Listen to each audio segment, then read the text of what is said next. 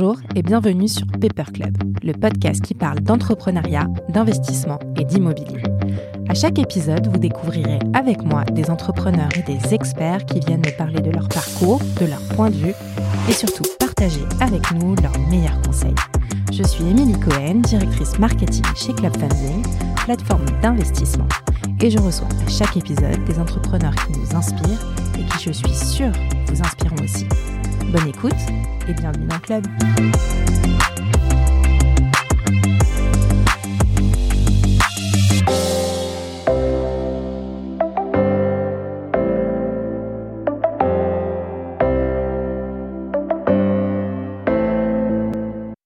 Bonjour à tous. Taux d'usure, crédit immobilier, taux d'endettement. Ce sont sûrement des termes dont vous entendez parler en ce moment, surtout si vous vous intéressez à l'immobilier. Pour en parler, j'ai voulu convier au micro de Paper Club une experte du sujet. Il s'agit de Caroline Arnould, directrice du développement chez CAFPI et présidente de l'APIC, l'association professionnelle des intermédiaires en crédit. J'ai pu discuter avec elle des enjeux et avoir son analyse sur le marché. Nous avons évidemment parlé de CAFPI, qui malgré ses nombreuses années a su se réinventer. Convaincu qu'il est impératif d'allier digital et humain, CAFPI, c'est plus de 230 agences avec plus de 1200 courtiers. Elle nous confie les futurs enjeux du secteur et les évolutions à prévoir dans le monde du courtage. Sans boule de cristal évidemment, mais avec conviction. Bonne écoute Bonjour à tous Aujourd'hui, je suis en compagnie de Caroline Arnoux. Bonjour Caroline. Bonjour. Je suis ravie de te recevoir aujourd'hui au micro. Euh, en plus, on va parler d'un sujet qui intéresse tout le monde en ce moment. Euh, tu es directrice du développement de CAFPI. Et donc, le sujet dont on va parler, c'est évidemment le contexte aujourd'hui avec les taux qui ont augmenté. Mais avant, on va quand même commencer par le début. Est-ce que tu veux bien te présenter pour nos auditeurs, s'il te plaît? Tout à fait. Donc, je suis Caroline Arnoux. Euh, je suis directrice du développement de CAFPI depuis euh, octobre 2021. Je suis également membre du comité exécutif et je suis aussi présidente de l'APIC, qui est euh, l'association professionnelle des intermédiaires en crédit alors ça c'est ton CV on va dire aujourd'hui. Mais si on va un petit peu chercher euh, la Caroline d'avant, qu'est-ce que tu as fait avant, d'où tu viens, quel a été ton parcours académique, qu'est-ce que tu as fait comme études Alors la Caroline d'avant c'est toujours la même Caroline, mais euh, moi j'ai fait des études plutôt littéraires. Hein. J'ai fait Hippocane, j'ai fait une maîtrise d'allemand, euh, donc plutôt académique et je, me destinais au professorat. Et puis le métier de les métiers de la communication, de la presse m'ont intéressé, donc j'ai fait un, un cycle supplémentaire dans une, une école spécialisée pour euh, les, attachés de presse et professionnels de la communication. Et très rapidement, j'ai commencé à travailler en agence de communication financière. Hein, euh, déjà les chiffres, donc l'accompagnement des entreprises en communication financière, présentation de résultats, relations avec les journalistes économiques, etc. Et puis, euh, au fur et à mesure de, de, de ces expériences, euh, j'ai participé, ça a été vraiment euh, un moment fondateur pour moi, à la création d'une start-up qui s'appelait, qui s'appelle toujours d'ailleurs Fortuneo, mhm. qui à la base était un broker en ligne. qui maintenant est une banque en ligne, c'est la banque en ligne du Crédit Mutuel de l'Ouest. Mhm. Euh, et donc j'ai participé à la création de cette start-up euh, dans les années 2000 euh, en tant que directrice euh, communication, relations presse, investisseur. Euh, et puis, je suis restée un certain nombre d'années où j'ai développé pas mal d'activités B2B dans l'industrie financière également. D'accord, donc tu viens du monde de la communication, mais surtout de la finance aussi finalement. Le début, ça vient de la finance. Ça vient de la finance, la communication, et puis ensuite, après Fortuneo, j'ai rejoint le groupe Crédit Agricole, où j'ai passé près de 15 ans. Ah oui. euh, sur différents métiers euh, euh, et fonctions de, de dirigeants, euh, notamment dans l'industrie financière. Hein, j'ai dirigé le, le, développement de structures euh, sur des back-office de bourse, sur, sur du rotage d'ordre, euh, sur voilà de, de, la bourse en ligne. Et puis au sein du groupe Crédit Agricole, toujours, je suis revenue à la communication, puisque mon dernier poste était directrice de la communication de LCL. Euh, voilà. Et puis, euh, je pense que l'entrepreneuriat, l'esprit start-up, euh, le côté terrain euh, me manquait vraiment mmh. beaucoup. et donc, en 2021, quand CAFPI a été racheté par un fonds d'investissement français, j'ai pas hésité à sauter dans l'aventure. et donc, à ce moment-là, j'ai rejoint CAFPI, qui est vraiment une PME. Hein. Bon, c'est quand même 1500, 1500 personnes, mais euh, euh, très euh, terrain, très commercial, très réseau. voilà. On va parler de CAFPI, évidemment. tu nous expliques, pour ceux qui ne connaissent pas la société, qu'est-ce que vous faites. Mais moi, ce que je trouve extrêmement intéressant dans ton parcours, c'est que finalement, tu as un parcours littéraire, mm. mais tout de suite, très vite, tu vas quand même sur un secteur plutôt, on l'a dit, un financier, donc mathématiques, etc. Est-ce que ça a été un, une difficulté pour toi ou pas du tout? C'était vraiment quelque chose, euh, la curiosité, t'ouvrir à un nouveau monde, c'était vraiment quelque chose qui... Tout à fait. Alors je pense que la curiosité et euh, l'adaptabilité. Ouais. Euh, c'est-à-dire que je, je, suis devenue assez rapidement spécialiste du, du, routage des ordres de bourse sur les marchés financiers. je pense que c'est vraiment de la curiosité et moi c'est ce que je dis à tout le monde, c'est ce que je dis à mes enfants, c'est qu'il faut être adaptable, il faut avoir confiance en soi. Je pense que si on a confiance en soi et qu'on est adaptable, euh, on peut faire plein de métiers pendant toute sa carrière. Mmh. C'est une belle vision. C'est peut-être d'ailleurs euh, dans une des questions rituelles, tu sais peut-être un, un, un, petit conseil que tu donneras euh, euh, à la fin de ce podcast. On vient à CAFPI, on explique un petit peu qu'est-ce que vous faites exactement. On a bien compris qu'on était sur le métier du courtage, mais si tu euh, expliques avec tes mots alors CAFPI, c'est euh, le pionnier, un peu euh, l'inventeur du courtage, hein, puisque c'était créé en 1971, euh, rendez-vous compte. et c'est 1500 personnes. Alors quand je dis 1500 personnes, c'est 1100 courtiers indépendants. Hein, donc c'est du courtage en crédit essentiellement. 1100 courtiers indépendants sur toute la France, dans 230 agences. donc le, le modèle de CAFPI, c'est qu'on met à disposition des agences, vous verrez des agences euh, dans toutes les, villes euh, CAFPI, on met à disposition des, des back-office, euh, euh, des, des assistants clientèle, ce sont des salariés CAFPI, les assistants clientèle, et le courtier, lui, il est indépendant, on appelle ça un mandataire. D'accord. Ça fait partie de l'offre de valeur de CAFPI. Et ensuite, le, le business model, c'est que le courtier, le mandataire, il fait le business avec le soutien de CAFPI et on partage le chiffre d'affaires. Donc le métier, c'est courtage en crédit. on accompagne euh, finalement euh, tous les emprunteurs. Mhm. Les emprunteurs qui veulent acheter leur résidence principale, qui veulent acheter pour faire du locatif. Euh, des emprunteurs aussi, on fait ce qu'on appelle du regroupement de crédit aussi, hein, pour regrouper des crédits immobiliers, des crédits conso, pour réinvestir dans quelque chose. Donc ça, c'est une autre technicité. Euh, on fait aussi du, du, courtage en assurance emprunteur. Hein, pour accompagner nos clients dans la, négociation sur leur assurance emprunteur ou la renégociation de leur assurance euh, emprunteur. Voilà un petit peu le périmètre euh, de CAFPI. D'accord. Alors c'est vrai que nous sur le podcast on parle généralement plutôt d'immobilier donc je pense que c'est surtout sur ça que je vais poser beaucoup de questions mhm. euh, sur le crédit immobilier, bien que le reste m'intéresse également. Pour en revenir sur le statut de ces courtiers indépendants, mhm. évidemment, je, je pense au, au, modèle de IAD que qu'on connaît bien aujourd'hui. J'ai l'impression qu'on est un peu sur le même euh, euh, le même modèle. Euh, ces courtiers-là, vous leur donnez aussi à disposition tous les outils que vous développez en interne, parce que tu as dit qu'effectivement il y avait des boutiques entre guillemets pignon sur eux, mais il y a aussi une partie, une plateforme digitalisée. Tout à fait. Ok, c'est donc c'est tout à fait. Alors ces courtiers, euh, à la différence d'IAD hein, ou de ce genre de structure, donc on a aussi le, le physique. Hein, donc vous avez l'agence, euh, vous avez des collaborateurs qu'on met à disposition euh, des courtiers. Mais effectivement, on a tous les outils. Alors on a le site web qui permet de faire euh, l'acquisition digitale, parce que finalement, euh, quand euh, les emprunteurs recherchent ou tapent sur le web crédit immobilier, nous on fait, on a tout un métier hein, de, de, marketing digital pour acquérir ces leads. Mhm. ils arrivent sur le site de CAFPI pour faire des simulations, et à partir du moment où ils veulent être mis en relation, euh, ils disent euh, être rappelé ou rencontrer un conseiller. Là, on dispatche ces leads euh, sur euh, les mandataires et les courtiers CAFPI. Donc, c'est une partie de du business des mandataires qui vient de chez nous et du web. Euh, le reste, ensuite, c'est eux qui font leur propre business. Hein. Vous êtes courtier, euh, ils travaillent avec des apporteurs. Et mhm. là, c'est là où on a une très très forte connexion avec les marchés de l'immobilier, puisque un courtier ne peut pas vivre s'il n'a pas tout un écosystème commercial autour de lui.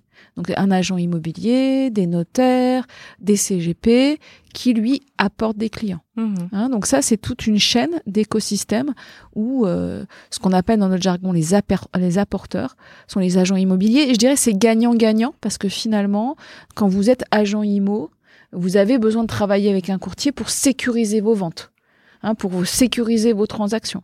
Mhm. Vous savez que si votre client il passe par un courtier, que le courtier vous fait, alors nous on fait ça chez CAFPI, une sorte de David faisabilité, votre vente elle est déjà un peu sécurisée, vous êtes presque sûr euh, que votre client il va pouvoir avoir son crédit. D'accord. Quand, quand tu dis avis de faisabilité, ça veut dire que toi, tu reçois tous les documents du Oui. futur, par exemple, euh, euh, acquéreur, et euh, tu donnes une note en fonction de, de tout ce que tu as reçu sur euh, oui, euh, le dossier va passer. Tout à fait. ou- ok, Tout à fait. super. Et justement, parlons euh, de ces partenaires bancaires.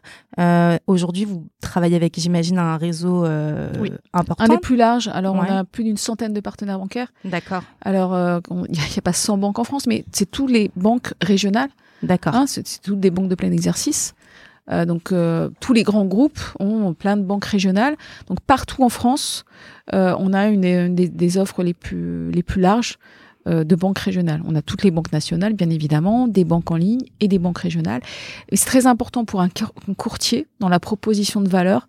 euh, et c'est une, des raisons pourquoi, enfin pour laquelle ils travaillent avec CAFPI, c'est qu'on leur donne accès à beaucoup de banques. D'accord. En plus de tous les outils, Oui. vous avez un réseau qui est assez euh, colossal et du coup, Tout à euh, fait. Ok, ok, super. Et pareil, au niveau des agents immobiliers, vous vous adressez euh, à des agents immobiliers à plusieurs, enfin, je veux dire, Partout en France. partout en France, à la fois aussi des agents immobiliers, j'allais dire, indépendants. Oui. Ok, pas seulement des réseaux, des... Non. so- Ok, On a quelques, on a, on a quelques partenariats nationaux ouais. avec des grands réseaux. Euh, et on a, et chaque courtier en fait a aussi lui son propre réseau euh, autour de lui, Mhm. qu'il connaît bien. euh, là, c'est, c'est du commerce, hein, donc euh, l'agent immobilier du coin, euh, euh, voilà. Ok. Euh, Aujourd'hui, KFP, c'est plutôt, on s'adresse plutôt, euh, quand je parle de cible B2C, on s'adresse plutôt à un particulier euh, qui veut acheter Oui. euh, sa résidence secondaire ou sa résidence principale. On s'adresse pas du tout à une cible professionnelle. Eux, ils ont déjà. On a leur- des, pro- on a des pros aussi. Alors, nous, en grande majorité, évidemment, c'est une cible euh, de particuliers. Mhm. Euh, en grande majorité, ça a été un peu l'origine de CAFPI, c'est du primo-accédant. Du primo accédant. Du primo-accédant. En- ensuite, évidemment, avec les années, on a aussi un fonds de commerce de, de secondo-accédant.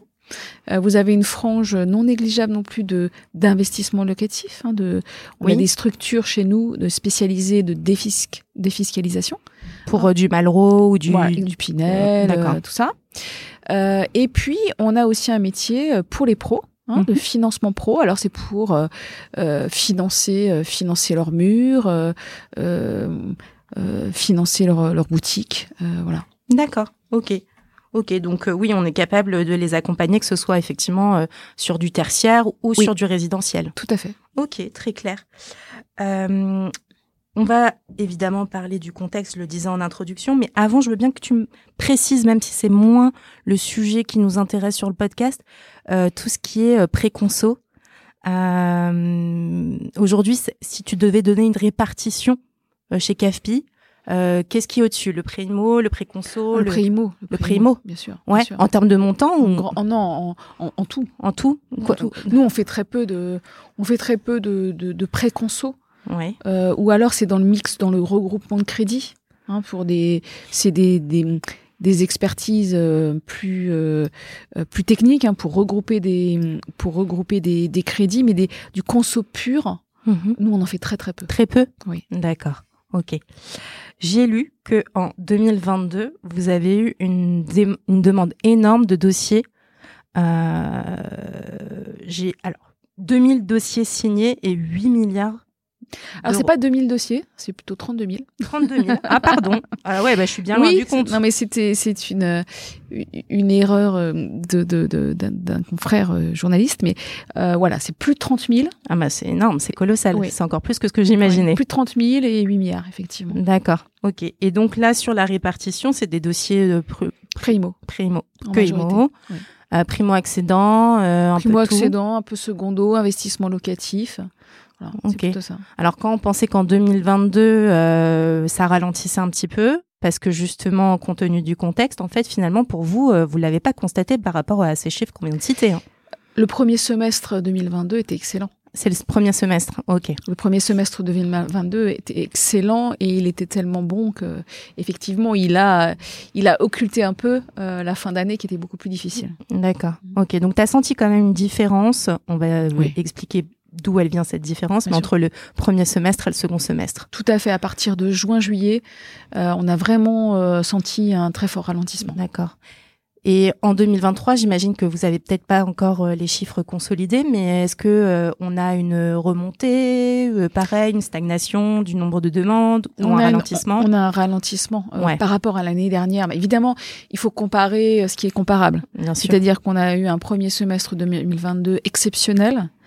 Euh, et là, du coup, on a un, un premier semestre 2023 euh, qui est beaucoup plus compliqué et qui est plus dans le prolongement euh, de la fin 2022. Mmh. Et pourtant, tu me dis, euh, enfin, pourtant j'ai lu, surtout, c'est pas toi qui me le dis, mais tu vas me confirmer si c'est vrai, euh, que vous avez quand même euh, énormément recruté et qu'il y a énormément de mandataires, euh, donc euh, les agents mmh. qui travaillent pour vous, enfin les courtiers qui travaillent pour vous, qui viennent et qui vous font des demandes encore plus qu'avant. Mmh. C'est ouais. réel. On, on, a beaucoup recruté, c'est réel. Je pense que c'est aussi le modèle de CAFPI euh, donc on a recruté euh, beaucoup de courtiers euh, qui étaient euh, plutôt indépendants, euh, plutôt dans certaines structures plus fragiles. et c'est vrai qu'arriver chez CAFPI avec des agences, avec des collaborateurs, avec des leads venant d'internet, avec beaucoup plus de sorties bancaires, euh, dans un contexte un peu plus difficile, les courtiers qui veulent rester sur ce métier, qui sont plus en difficulté, euh, voilà, ils ont préféré, enfin une grande partie préfère CAFPI aujourd'hui. Ouais, ils s'appuient sur un réseau solide oui. Oui. Hein, pour pouvoir euh, travailler finalement. Tout à fait. Tout à mmh. Okay. On y va, on parle des sujets qui fâchent et qui ouais. expliquent de pourquoi il y a quand même eu cette petite baisse en 2020, fin 2022 et 2023.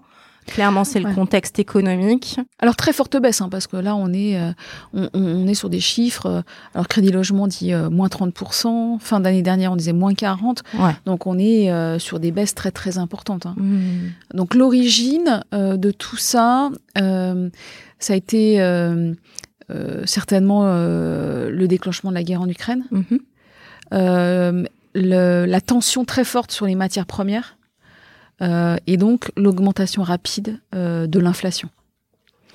Euh, et euh, finalement, cette augmentation continue de l'inflation hein, depuis euh, l'année dernière a amené les banques centrales, et notamment la Banque centrale européenne, à remonter ses taux.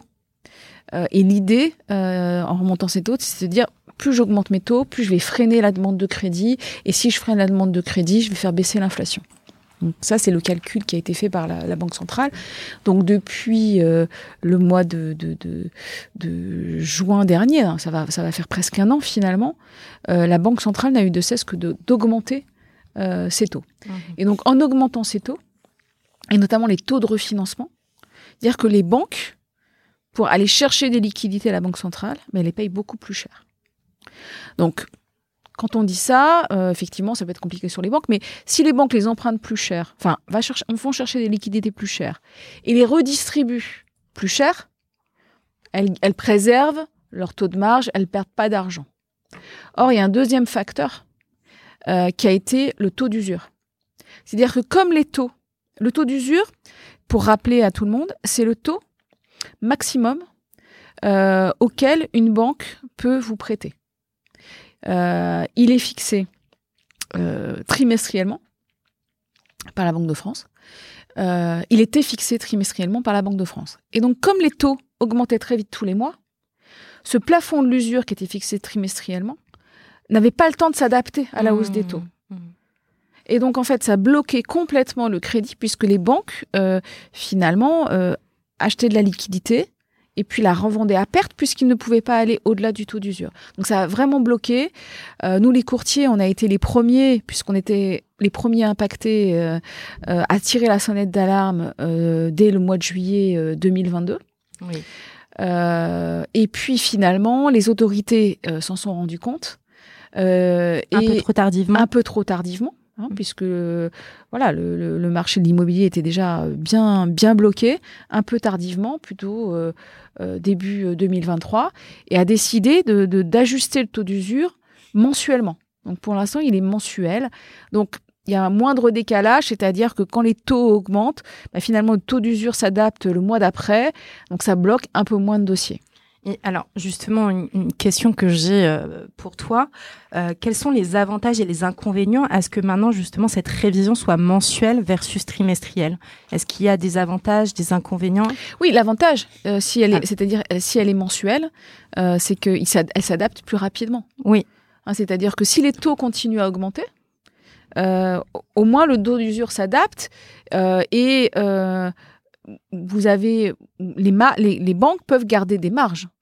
Donc si elles arrivent à revendre des crédits euh, avec de la marge, bah, elles continuent à distribuer du crédit. Mmh. Et les inconvénients? Il y en a, il y en a? Non. Non. Tu, n'en vois pas? Non, non, non, j'en vois pas. et on espère, parce qu'aujourd'hui, c'est pas gravé dans le marbre, hein, c'est une dérogation. Euh, donc, euh, on espère fortement que cette mensualisation va, va perdurer. Mmh. Ok, très clair. Merci pour tes explications. Autre question par rapport à l'explosion, enfin l'explosion, par rapport au taux d'usure. Alors là, on enregistre au mois de mai et euh, j'ai lu, ne serait-ce qu'hier, que le mois de mai bat des records avec un seuil de 4,5%. Et c'est inédit depuis 2015 apparemment. Pourquoi une telle explosion selon toi? Bah, euh, c'est exactement la, même chose. Hein. Alors nous, on est plutôt en moyenne en ce moment même, hein, à l'heure où on se parle, autour de 3,5 versus l'année dernière, on était autour de 1,5. C'est quand même une explosion, mais euh, moi, je parlerai pas d'explosion parce que des taux à 3,5, euh, pour moi, c'est des taux normaux. Ouais. Hein, c'est avant, c'est des taux à 1 ou en dessous de 1% qui étaient vraiment anormaux. Et finalement, euh, cette, cette politique euh, très accommodante euh, de la Banque centrale qui a vraiment voulu euh, euh, abonder le marché avec des liquidités pas chères, c'est aussi quelque chose que l'on paye aujourd'hui. Mais des taux à 3,5, des taux à 4, ça reste correct. Hein. Nos parents, ils ont, ils ont emprunté à des taux beaucoup plus élevés. donc ça reste vraiment correct et surtout c'est en dessous de l'inflation. Mmh. Mhm. Donc c'est encore plus intéressant aujourd'hui quand on peut, parce qu'évidemment ça grève un peu le budget, hein, euh, mais quand on peut emprunter, euh, c'est toujours mieux encore de d'acheter plutôt que de louer. Mhm. Mais tu fais bien de le rappeler parce que c'est vrai qu'on est tous un peu euh, très alarmés sur ces taux, etc. Mais c'était vraiment l'avant euh, finalement, euh, euh, qui était exceptionnel. 1%, moins d'un pour cent, c'était incroyable. Tout à fait. moi, j'ai encore ma mère qui me dit, moi, à mon époque, c'était du 8, du 9%. Mmh. ça me paraît incroyable. Moi. Exactement, exactement. Ouais. Donc, on reste quand même, même si les taux ont augmenté, ça reste quand même des taux qui seront entendables. Tout à fait. pour un crédit. Hein. Exactement, mmh. exactement. Alors effectivement, il faut aussi et, et L'idée peut-être euh, de nos gouvernants, c'était peut-être aussi de dire euh, bah, on va augmenter les taux et puis ça va éviter euh, la surchauffe du marché immobilier puisque on nous prévoit depuis je sais pas combien de temps un éclatement de la bulle de l'immobilier qui n'aura pas lieu, hein, mais qui est un peu un serpent de mer et qui pensait que les prix allaient vraiment plonger. Aujourd'hui, ce n'est c'est pas ce qu'on voit. Hein. Je pense qu'il y a un atterrissage en douceur et un ajustement dans certaines régions. Il y a encore, euh, notamment la région parisienne, hein, bon, qui n'augmente plus. C'est déjà un bon signe. Euh, mais euh, je ne sais pas ce que, ce que vous disent vos invités euh, spécialisés dans l'immobilier. Euh, bon, les, les, prix ne baissent pas énormément, mais les transactions sont quand même sont quand même bloquées, ouais, ouais, hein, puisque les gens hésitent vraiment, ont déjà du mal à trouver un crédit euh, et, et, euh, et hésite euh, finalement à vendre sur un crédit qu'ils ont eu à 1%. Mmh. Imaginez, vous vendez, vous avez eu un crédit à 1%, vous êtes acheté un appart, et les gens hésitent à revendre leur appart avec leur crédit à 1% pour acheter un bien plus grand avec un crédit à 4. C'est vrai que mmh. psychologiquement, C'est- c'est- Mais, mais euh, moi, j'ai envie de leur dire, euh, ça sert à rien d'attendre. Je veux dire, les taux euh, dans les années qui viennent, ils vont pas revenir à 1%. Ouais, c'était exceptionnel. Encore une fois, on le dit, c'est exceptionnel. Ouais. Euh, mais du coup, c'est intéressant ce que tu dis parce que je voulais te poser la question. Est-ce que tu vois qu'il y a une euh, finalement, est-ce que c'est plutôt les les banques qui refusent beaucoup ou est-ce que aussi c'est les demandes qui qui reculent? Finalement, c'est un peu des deux, quoi, non? C'est un peu des deux et, et c'est assez régionalisé. D'accord. Ça, Ah oui. ça, ça dépend des régions. Il y a des régions où euh, presque, enfin, il y a vraiment une chute des transactions. D'accord. Euh, Quelles et- sont les régions qui sont plus touchées là euh, je- j'aurais du mal à, à en citer plus, mais là, par exemple, hier, j'étais, euh, j'étais en, en, en Charente, euh, vers Angoulême, etc.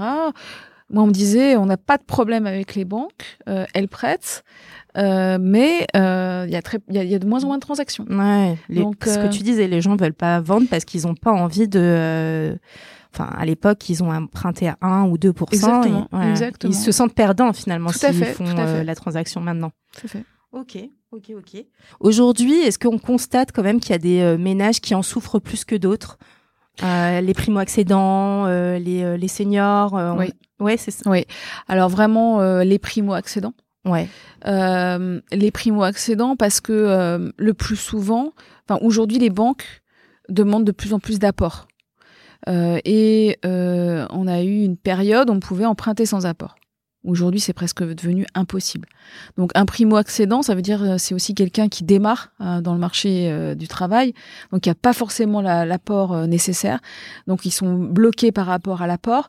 Ils sont bloqués aussi euh, par rapport à, à, du coup des critères, des critères HCSF Mhm. hein, qui, qui, qui limite euh, le, le taux d'endettement, hein, le taux d'endettement à, à 35%, et puis la durée d'endettement aussi, qui plafonne euh, la, la durée d'endettement, alors que euh, un primo-accédant euh, euh, qui achète euh, à, à 25 ans ou même à 30 ans, il peut s'endetter pour beaucoup plus longtemps. Mhm. Donc, euh, à la fois, ils n'ont pas assez d'apport, euh, ils peuvent pas s'endetter sur beaucoup, beaucoup plus longtemps, ce qui leur permettrait d'étaler l'effort et donc de passer sous les critères d'endettement.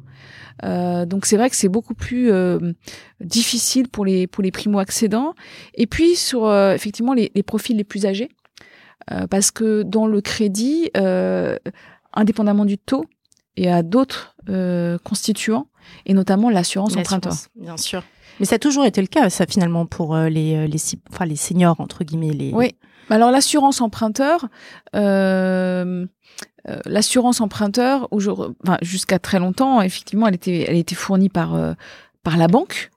Euh, aujourd'hui, avec les différentes lois et notamment avec la loi Lemoine, vous pouvez à tout moment et même dès que vous souscrivez à votre prêt, changer d'assurance, souscrire une assurance, pas un contrat groupe, mais une assurance individuelle. Euh, et pour euh, les personnes les moins à risque, évidemment, on peut faire des économies jusqu'à 15 000 euros Ah oui. sur un montant de prêt. Euh, par contre, sur les personnes plus âgées ou ayant plus de pathologies, euh, bah, c'est plus difficile parce que l'assurance emprunteur, finalement, elle va coûter plus cher et euh, elle va taper un peu le, le taux d'usure.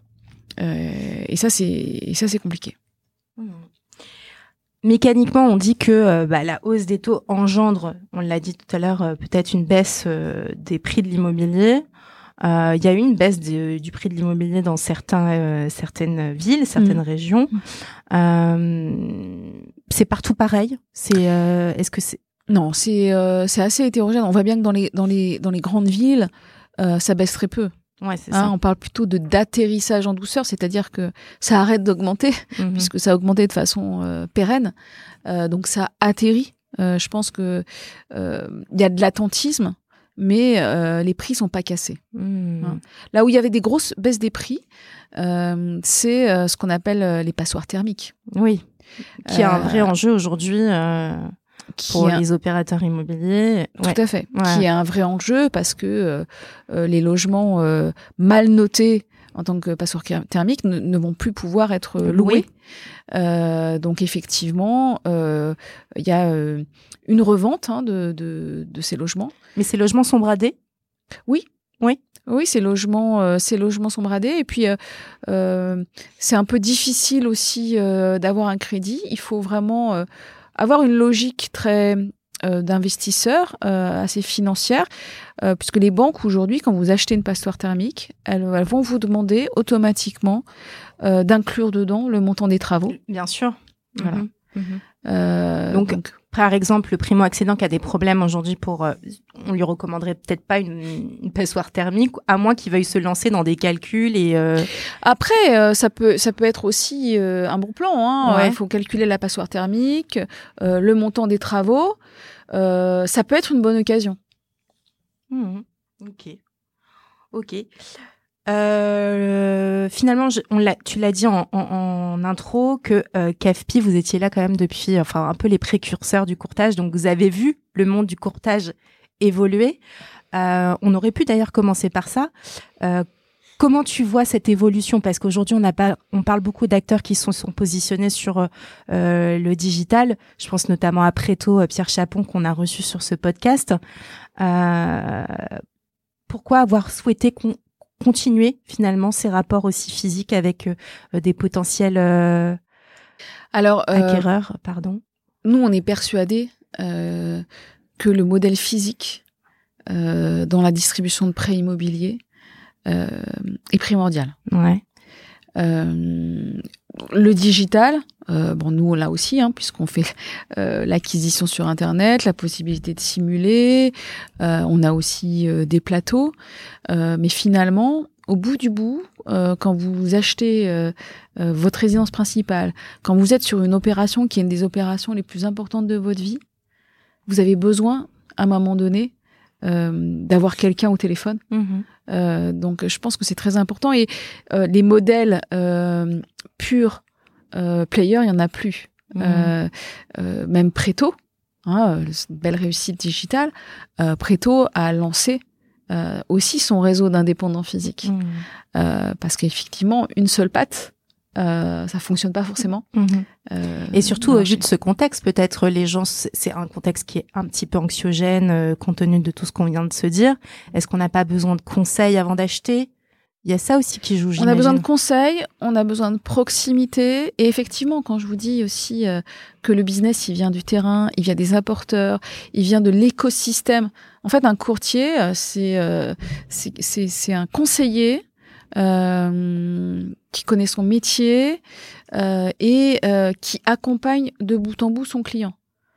Dès que euh, son, son, son collègue agent immobilier le met en relation euh, avec le client, euh, il y a du con- il y a- a, pas que le taux ou l'assurance. hein. Il y a le conseil, il y a comment je monte le dossier. Euh, le conseiller, il va jusqu'à accompagner le client dans la banque, Mhm. hein, physiquement, avec le conseiller bancaire. Donc je pense qu'il y a toute euh, cette étape qui est extrêmement importante et qui permet d'enlever beaucoup de, stress euh, aux emprunteurs. Mhm. Et puis finalement, euh, on parle des clients finaux, mais aussi avec les banques. J'imagine que le contact avec les banques il est extrêmement important. Le fait qu'on puisse avoir deux personnes qui se parlent, toujours les mêmes personnes, ça c'est extrêmement aussi important pour nouer des liens forts entre partenaires. C'est extrêmement important euh, d'avoir euh, ces liens euh, avec les banques au niveau national, mais aussi au niveau régional. Euh, et euh, pour, euh, euh, il y a des notions de qualité aussi, hein, c'est-à-dire que les banques aujourd'hui, elles, savent- elles- quand elles connaissent les courtiers avec qui elles travaillent en local euh, et que- qu'elles connaissent la qualité aussi des clients des courtiers et des dossiers des courtiers, bah, c'est beaucoup plus facile. Et, euh, et pour un courtier, c'est beaucoup plus facile aussi de négocier un taux avec une banque qu'on connaît, avec qui on travaille beaucoup de dossiers. Il y a aussi un effet un peu volume. Et alors, je disais tout à l'heure euh, les grandes phases. Je suis tout de suite passée sur euh, euh, sur le digital parce que c'est ça qui m'intéressait. Mais quand même, le métier du courtier, il a évolué quand même ces dernières années. Il a vraiment évolué et je pense que c'est une tendance de fond. Euh, c'est une tendance très forte, très forte. On le voit en Europe. On l'a vu en France. Là, on est dans une période un peu de, de, de turbulence, mais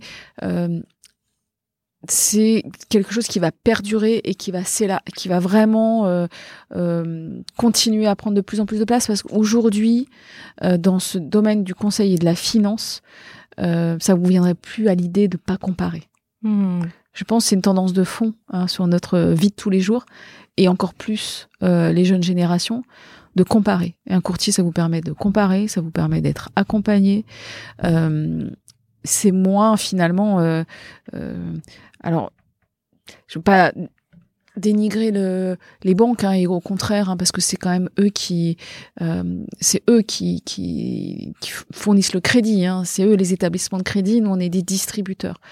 Euh, mais c'est vrai que euh, dans les réseaux bancaires euh, parfois un conseiller il a 2000 clients à portefeuille. Mmh. comment vous pouvez faire quand vous êtes conseiller que vous avez 2000 clients? Comment vous pouvez accompagner tous les jours avec la même intensité vos clients. De manière personnalisée, c'est de manière personnalisée. Impossible. Exactement. Mmh. Donc c'est bien que sur certains métiers, euh, il y ait aussi des spécialistes. Est-ce que tu sens que finalement euh, la banque euh, fait de plus en plus appel à des à des sociétés comme CAFPI pour justement externaliser cette cette partie-là? Alors, je vais dire, ça dépend des périodes. C'est-à-dire que on a eu des années, effectivement, où en fait, la banque, euh, il faut savoir qu'une banque, son principal, euh, euh, la principale façon, manière qu'elle a d'ouvrir des comptes, c'est le crédit immobilier. C'est-à-dire que le crédit immobilier, c'est le produit harpon qui permet d'acquérir un client. Hein, dès que les nouveaux clients, ils arrivent par le crédit immobilier, et après la banque, elle l'équipe elle équipe avec ses cartes bancaires, avec euh, euh, les chéquiers, euh, etc. Donc c'est un moyen de conquête. Mmh. et donc pendant toutes ces périodes de conquête, le courtier c'est hyper important parce que le courtier c'est lui qui vous amène des nouveaux clients. là, on est dans une période où les banques elles ont un petit peu moins besoin des courtiers. même si elles en ont besoin, mais elles ont, comme en ce moment le, le crédit immobilier est un peu rationné, hein, euh, il est un peu rationné. Euh, elles le gardent euh, en majorité pour leurs clients et, et, pour les très bons profils. mais c'est très ponctuel. D'accord. C'est très ponctuel puisque voilà, les, les, banques vont toujours avoir besoin de faire de la conquête. donc auront toujours et encore plus besoin des courtiers. Mmh. Ok. Alors, je sais que tu n'as pas de boule de cristal et moi non plus, mais comment tu vois les années à venir? Est-ce que tu penses que ça va se stabiliser? Et puis finalement, comme on le dit, c'est pas si grave. Hein. Mm. C'était avant qui était exceptionnel. Mm. Est-ce qu'il y a des craintes à avoir? Euh, pour moi, il y a pas, ça va se stabiliser. Hein. on sent quand même un peu un, ralentissement de la hausse des taux. Hein. Ça va se stabiliser à horizon, à horizon septembre certainement. Donc une certaine euh, stabilisation des conditions euh, plus normales euh, pour les banques, euh, pour les emprunteurs. il faut voir que le crédit immobilier, enfin l'immobilier en général et le crédit, c'est vraiment très cyclique. Hein, c'est très très cyclique et, et, ça va repartir comme ça. C'est toujours toujours reparti dans des conditions.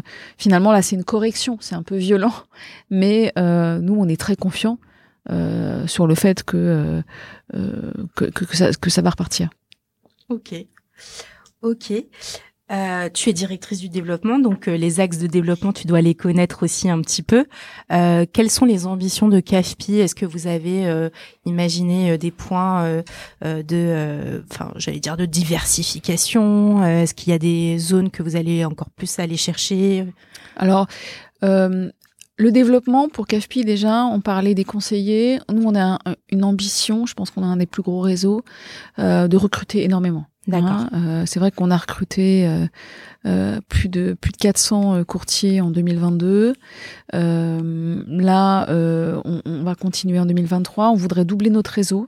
Quand je vous ai dit 1100, en fait, euh, en tout, on est 1500 puisque le, reste sont des salariés. Mhm. Euh, mais à horizon euh, 4 ans, on voudrait avoir 2000, euh, 2000 courtiers. D'accord. donc c'est vraiment plus de courtiers. c'est aussi évidemment se développer sur plus de de services à nos clients. Mhm. Donc vous l'avez vu, on fait le regroupement de crédit, le crédit pro, l'assurance emprunteur, hein, qui est très important pour nous, euh, et puis euh, potentiellement euh, d'autres d'autres segments sur lesquels on pourrait accompagner nos clients sur de, de, de l'assurance, hein, de l'épargne. Euh, on parle de SCPI, de choses comme ça, mais toujours un peu quand même dans une verticale immobilier. Mhm. Euh, mais oui, on a des, enjeux et des ambitions de, diversification. Le crowdfunding, peut-être un jour. Peut-être un jour, qui sait. Euh, tu, tu, quand tu t'es présentée, tu as dit que tu étais euh, présidente de la PIC. Mm. Je voudrais bien qu'on parle de cette association que moi je ne connais pas parce que forcément je ne suis pas de ce monde-là. Euh, Qu'est-ce que vous faites euh, Sur quoi vous œuvrez euh? Alors, l'APIC, euh, l'Association professionnelle des intermédiaires en crédit, euh, a été créée, je dirais, à l'origine par euh, CAFPI, hein, on a dit, pionnier du courtage, et euh, Meilleur Taux notamment, euh, et euh, rassemble une grande partie, enfin déjà les plus grands acteurs du courtage en crédit en France.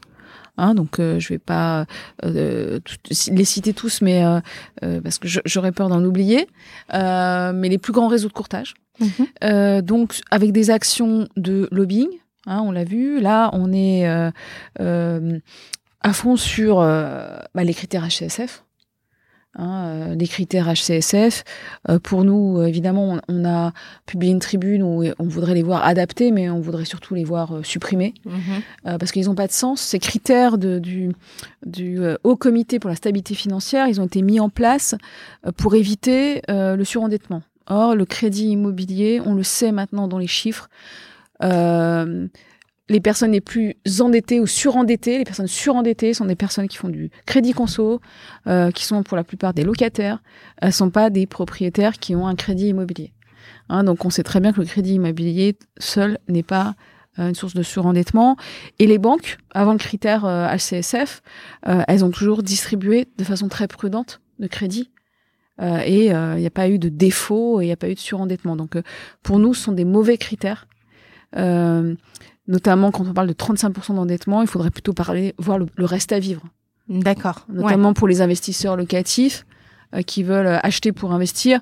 Bah, effectivement, si vous, vous faites le critère de, de- d'endettement, ça passe pas. Euh, mais si euh, par ailleurs euh, euh, ils gagnent 20 000 euros par mois, euh, il faut plutôt regarder le reste à vivre. Donc, euh, on se bat sur des. De, on, a, on a beaucoup bagarré sur le taux d'usure et je pense qu'on est en partie euh, avec les courtiers euh, à l'origine de la mensualisation du taux d'usure. Euh, euh, je pense que c'est une victoire euh, de, des courtiers. Euh, donc ça, c'est euh, un bon signe. Euh, voilà. Donc beaucoup de lobbying, euh, beaucoup d'accompagnement et on veut travailler aussi sur euh, l'image du courtier. Euh, sur l'image du courtier, euh, euh, à quoi ça sert euh, le courtage? Parce que c'est un métier qui est encore euh, pour nous euh, trop méconnu du grand public. Mhm. D'accord. D'accord. Donc l'idée c'est de faire un peu de pédagogie, ce sur quoi Oui. vous pouvez, euh, Oui. euh, enfin les aider, enfin à aider les personnes qui ont besoin d'un crédit. Oui. Faire de la pédagogie et puis montrer euh, à travers aussi euh, nos parts de marché ce que ça représente Ouais. en France. ouais. Quand je vous dis 8 milliards de crédits, euh, quand je vous dis euh, 30 000 dossiers, pour autant, on a une toute petite part de marché, euh, CAFPI, parce qu'il y a d'autres acteurs, mais il y a plein de petits acteurs partout. Mhm. Donc, euh, il faut, faut dire euh, au grand public euh, que le courtage, c'est quelque chose de, de très important en France, euh, qui intermédie beaucoup de crédits et qui accompagne beaucoup d'emprunteurs. Hmm. Oui, surtout qu'on a toujours cette tendance à vouloir d'abord, euh, enfin, ce qu'on fait déjà de, de base, mais aller voir les banques, alors que finalement, ça nous faciliterait la vie d'aller voir un courtier qui nous fait entre guillemets le job Oui. et en plus qui a des avantages puisque vous avez des réseaux partenaires. Tout à fait. Ok. Est-ce qu'on passerait pas aux questions rituelles? Si tu veux. Allez, on y va. Merci déjà pour toutes tes explications. Je pense que le l'explication taux d'usure, taux d'intérêt, etc. Pour certains, on s'y perdait un peu, donc c'est bien d'avoir eu toutes ces expli- explications. Pardon. Les questions rituelles sont toujours les mêmes, mais pour toi, je vais en changer la première, si tu veux bien. Euh, D'habitude, je demande toujours euh, à mes invités de donner un conseil euh, à un jeune qui voudrait se lancer dans l'entrepreneuriat. Moi, j'ai envie de te demander, aujourd'hui, au vu du contexte, quelqu'un qui veut se lancer dans l'immobilier ou dans le courtage, est-ce une bonne idée? Euh, se lancer dans l'absolu, c'est toujours une bonne idée. Je pense que dans la vie, euh, il faut oser, euh, il faut prendre des risques. Et le, mi- le, le métier de courtier, c'est avant tout un métier de humain. Mm. C'est un métier commercial.